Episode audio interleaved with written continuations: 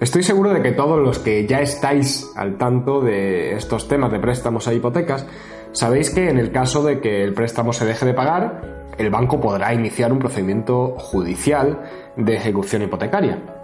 Un procedimiento que se sigue en el juzgado y que tiene como fin el de cobrarse la deuda pendiente a través de la propia vivienda que se hipotecó, subastándola.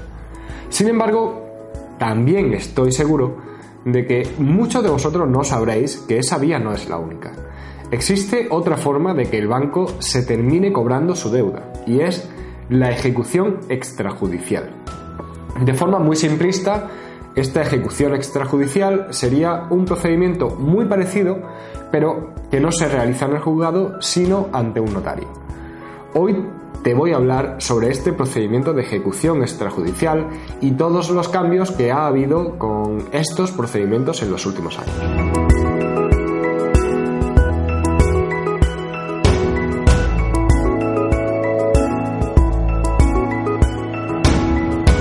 Antes de nada, diré quién soy. Soy Javier Fuentes y soy abogado y fundador del despacho Iuris Firma Abogados, el despacho que le da nombre a este canal.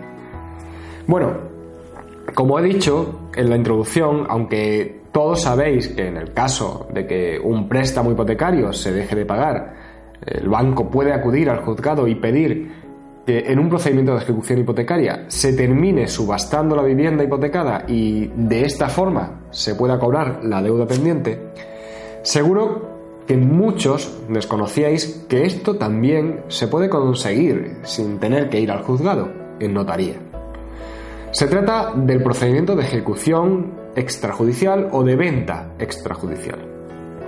Este tipo de procedimiento tiene el mismo fin para el banco, conseguir subastar la vivienda y cobrar la deuda pendiente.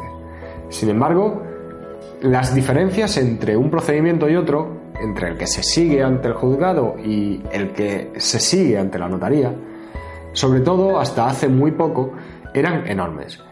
Hasta el pasado año 2013, tanto en el procedimiento judicial como en el extrajudicial, no se permitía al consumidor oponerse a la ejecución con motivo de que existiesen cláusulas abusivas en el contrato. Sin embargo, entre otras cosas, al menos en el caso del procedimiento de ejecución judicial, dado que interviene un juez, existía la posibilidad de que el juez, por mandato del Tribunal de Justicia de la Unión Europea, actuase de oficio por su propia voluntad y analizase la escritura para ver si había cláusulas abusivas. Pero en el procedimiento extrajudicial el notario no tenía esa facultad, por lo que en este procedimiento aún era más sencillo para el banco conseguir eh, subastar la vivienda sin tener ningún impedimento por haber incluido cláusulas abusivas en el contrato. Todo esto cambió en el año 2013, precisamente por una sentencia del Tribunal de Justicia de la Unión Europea, la que resolvió el conocido caso Asif y que fue la que impulsó que hoy en día se hayan podido frenar muchísimos procedimientos de ejecución hipotecarias, porque fue la que dio un enorme tirón de orejas a nuestro legislador y provocó que se modificase la ley de enjuiciamiento civil, la ley hipotecaria, la ley de regulación del mercado hipotecario, eh, porque sacó a la luz las enormes deficiencias que había en nuestra legislación, porque no permitían al consumidor oponerse a la ejecución por el hecho de que existiesen cláusulas abusivas en el contrato. Eh, no paralizaba el procedimiento de ejecución mientras se resolviese sobre esta cuestión.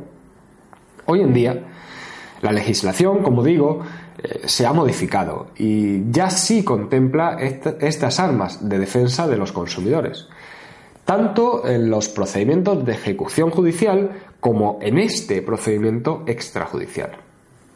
Aún así, aunque este procedimiento extrajudicial ha evolucionado también, siguen teniendo, a mi modo de ver, grandes diferencias con respecto del procedimiento judicial como el hecho de que es el propio consumidor quien debe actuar frente al banco para impugnar las cláusulas que entienda abusivas, mientras que en el procedimiento judicial el juez sigue teniendo esa función de controlar de oficio las cláusulas del contrato. De forma que puede ser él directamente quien revise si las cláusulas del contrato pueden ser nulas o no. Sin embargo, un punto muy importante en relación con este otro tipo de ejecución hipotecaria es que hay un requisito fundamental para que se pueda iniciar, y es que tiene que ser expresamente consentido por el consumidor. No cualquier hipoteca que se deje de pagar puede permitir, eh, en el caso de que se dé por vencido de forma anticipada, que el banco la ejecute, tanto en el procedimiento de ejecución judicial como en el extrajudicial, sino que para que el banco pueda acudir a la venta extrajudicial, a la ejecución extrajudicial en notaría, tiene que estar expresamente prevista esta opción en la propia, en la propia escritura. Esto implica, por tanto, que el consumidor debe haber consentido expresamente esta opción. Pero supongo que aquí es cuando pensaréis que hay muchas cosas que en teoría los consumidores han firmado que consentían y sin embargo o no lo sabían o no sabían realmente lo que significaba o simplemente o lo firmaban o se quedaban sin poder comprar su vivienda. Por eso, esto es lo que me lleva a la segunda parte de toda esta historia a ver si esa cláusula que incluye esta opción de la ejecución extrajudicial puede ser también abusiva o no.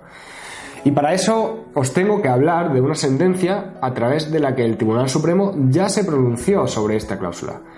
Pero como no quiero alargar demasiado esta grabación, os lo voy a dejar para una segunda parte. Así os dejo con la intriga. Bueno, de todas formas, si hay algo que quisieras comentar, te animo a hacerlo a continuación. Y eh, si te ha parecido interesante, pues como siempre, te animo a que te suscribas al canal en cualquiera de las plataformas en, las que nos puedes encontrar, YouTube, iTunes o iVoox. Para terminar, pues como también suelo hacer, eh, te digo cómo puedes contactar directamente conmigo, bien a través del correo electrónico info.iurisfirma.es o a través del formulario de contacto que puedes encontrar en la web del despacho, iurisfirma.es. Un abrazo muy fuerte a todos y hasta luego.